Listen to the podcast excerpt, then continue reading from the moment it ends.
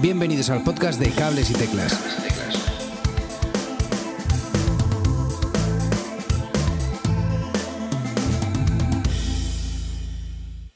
Hola, mi nombre es Edu Herrera, gracias por escuchar Cables y Teclas un día más.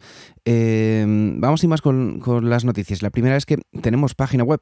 Allí iré colgando los episodios y algo más de, de contenido. También podréis ver los, los, enlaces por si tenéis cualquier problema para verlo en vuestro reproductor de podcast habitual. Y podréis dejar vuestro feedback, que espero mucho. ¿eh? Os dejo un enlace en las notas de episodio, pero vamos, es eh, cablesyteclas.wordpress.com.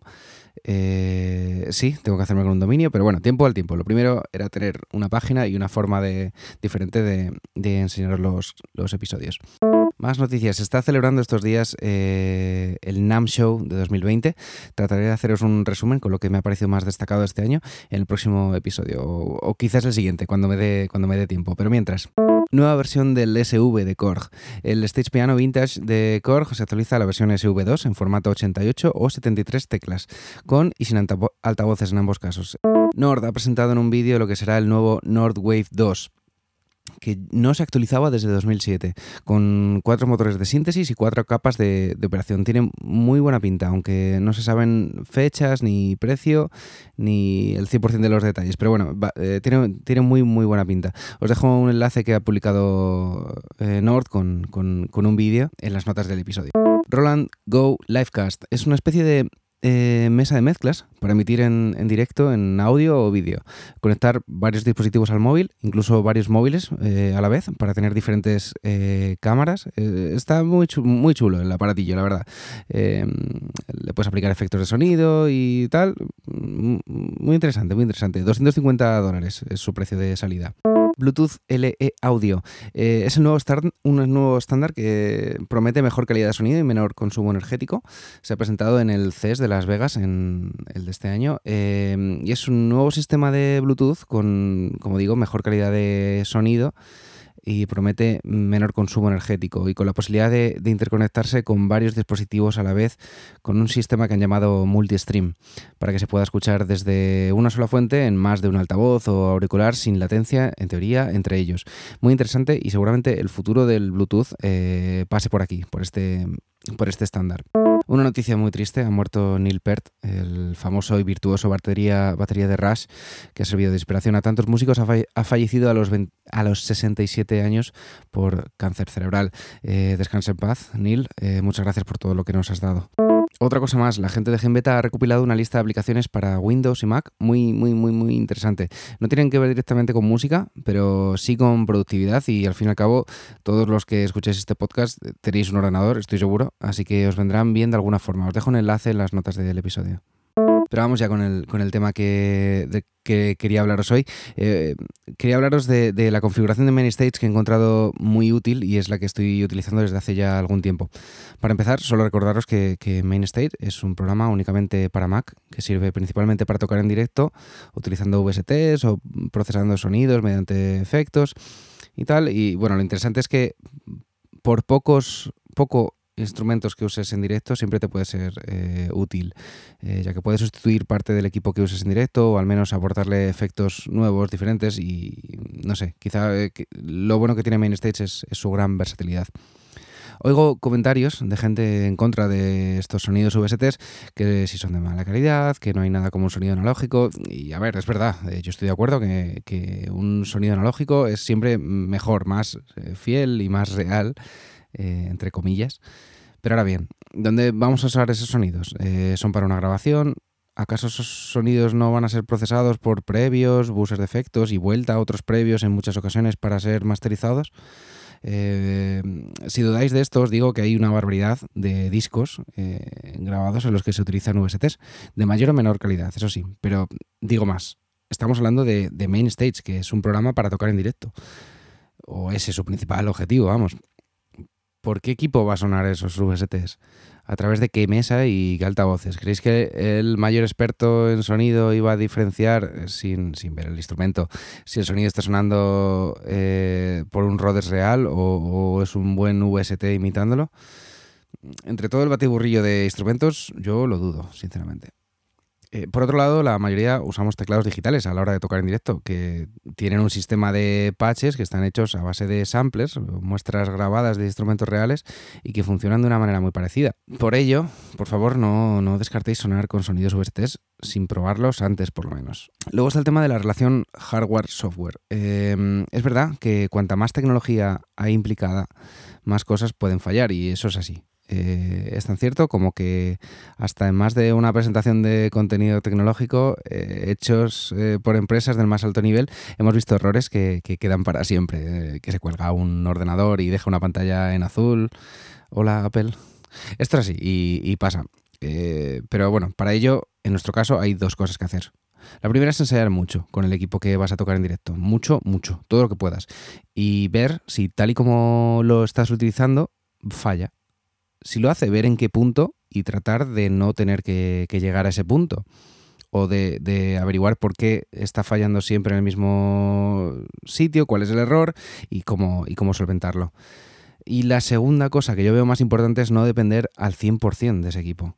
Yo procuro, de hecho, que este suponga como mucho un 30% para que en caso de catástrofe máxima pueda usar otro teclado y salir del paso y luego entre tema y tema si veo ya arreglo, arreglo lo, que, haya pasado o lo que o lo intento. No es lo mejor, pero bueno, son recursos, como digo, para casos extremos. Pero vamos a concentrarnos en el, en el tema que nos atañe hoy. Voy a explicar cómo he llegado a la configuración actual de MainStage, la que estoy usando actualmente. Básicamente lo que necesitaba de MainStage es poder manejar instrumentos virtuales, virtuales del programa mediante un mini controlador Akai, eh, muy típico, eh, un Akai chiquitito, eh, y procesar el sonido de mi Core Minilog con efectos para aportarle un extra a este fantástico sintetizador que en ese sentido para mí se queda un poco cojo. Por ello necesitaba un espacio de trabajo en el que al menos pueda ver lo que está sonando eh, con gráficas de, mm, estas gráficas de, sonido para controlar el sonido de entrada y lo que tiene que ver con los VSTs y ver cómo controlar cómo se está procesando el sonido del minilog, si hay activado algún efecto y tal. Así que lo primero que hice fue en la pantalla de layout de Main Stage una vista en la que puedes editar lo que verás en directo. Tenía que incluir aquí un, el, bueno, el mini teclado Akai eh, los mismos controladores pad que tiene este mini teclado y unos medidores de señal de entrada que iba a ir viendo cómo, cómo utilizar después. Simplemente es ir añadiendo estos módulos que aparecen en la parte inferior y asignarles controladores o configurarlos desde el menú que aparece en la izquierda de la pantalla. MainStage siempre te va a permitir luego editarlo, así que, eh, bueno, simplemente eh, que sepas que, bueno, es importante hacerte una pequeña idea previa de lo que vas a necesitar ver para luego no volverte loco, andar quitando, poniendo y demás, pero bueno, que siempre, siempre lo vas a poder editar después. Eh, luego, el número de canales será siempre dos de entrada y dos de salida. Los de entrada será uno para el minilog y otro para el micrófono, ambos a través de la tarjeta de sonido eh, para que ésta los, los procese como, como, yo necesite. En el caso del minilog, los usaré con una.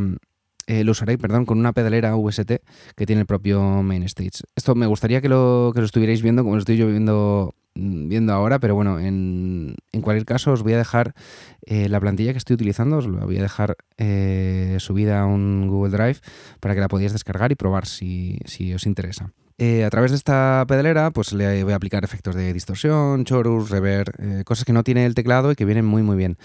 la voz, la voz quiero sacarla por aquí para aplicarle reverb si hago coros, pero sobre todo para jugar con el mini teclado acá y los momentos en los que quiera usar un vocoder. Muy, muy divertido.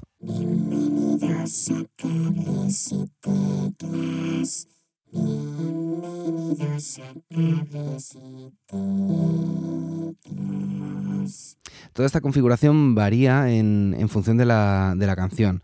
Eh, ya he comentado alguna vez que yo soy más de utilizar un patch por canción y no por instrumento, de tal forma que si necesito los mismos instrumentos, copio y pego la configuración y así logro que el sonido global sea más estándar, a la vez que me permita añadir pequeños matices eh, diferenciales entre una, entre una canción y otra.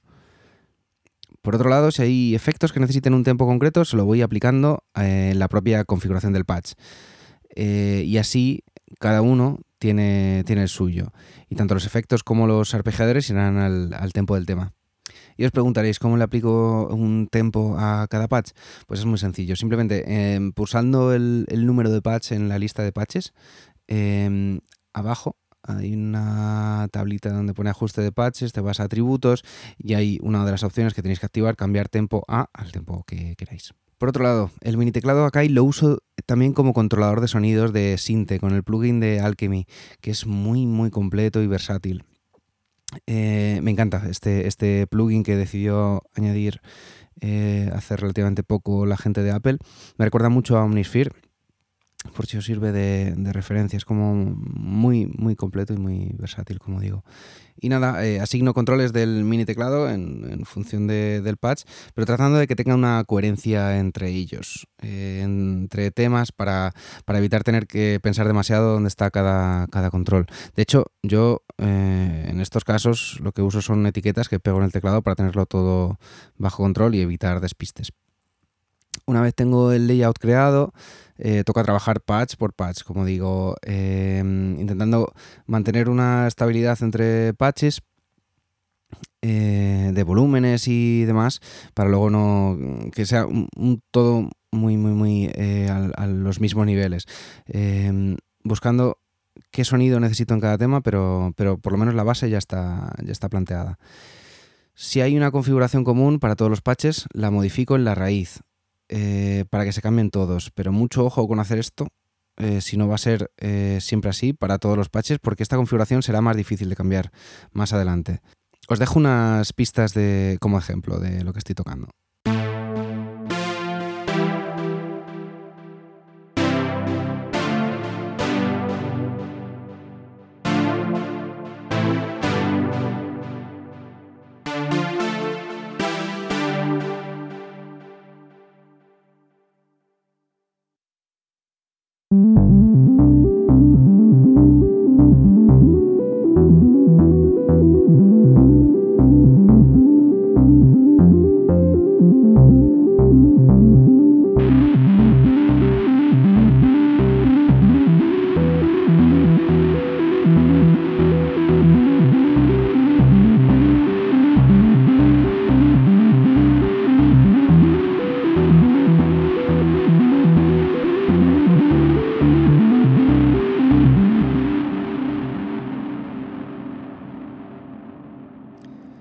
Conclusión, una de las bondades que tiene el programa es la capacidad de personalización que tiene la vista de directo. Tú decides lo que quieres ver, si más o menos cargado, más o menos información.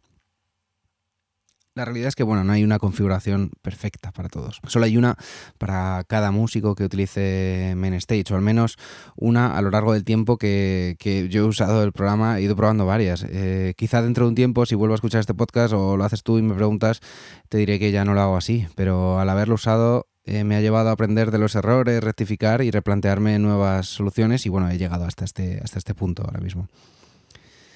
Si aún ahora te estás planteando usar o no MainStage, mi opinión es la siguiente. Pruébalo. Eh, por lo que vale aporta mucho, eh, por lo menos más que cualquier teclado a ese precio y el proceso de aprendizaje es mucho más rápido de lo que te puedes imaginar.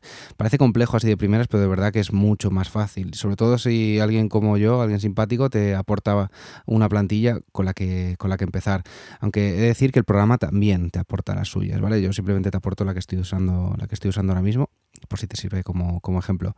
Y por otro lado, sin hacer apología de la piratería, si te cuesta lanzarte para probarlo en una versión oficial busca una versión no oficial de las que hay colgadas, que hay unas cuantas, y luego, si te convence, paga el precio eh, que la última vez que lo vi rondaba los 30 euros. Quiero recordar, ¿eh? no, no estoy seguro, pero vamos, que, tampoco me parece, por un programa por lo menos tan completo.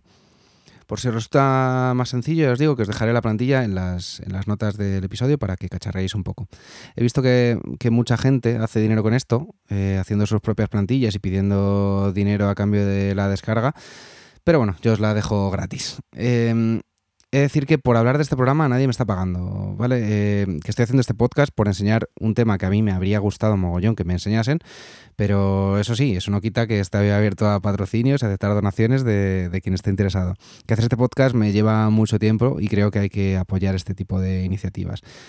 Así que si tienes una tienda de instrumentos, academia de música, llevas alguna marca del sector o cualquier otro producto o simplemente quieres apoyar el podcast, os dejo eh, los detalles de contacto en las notas del episodio, os de instrucciones y así elegís la mejor manera de, hacerlo.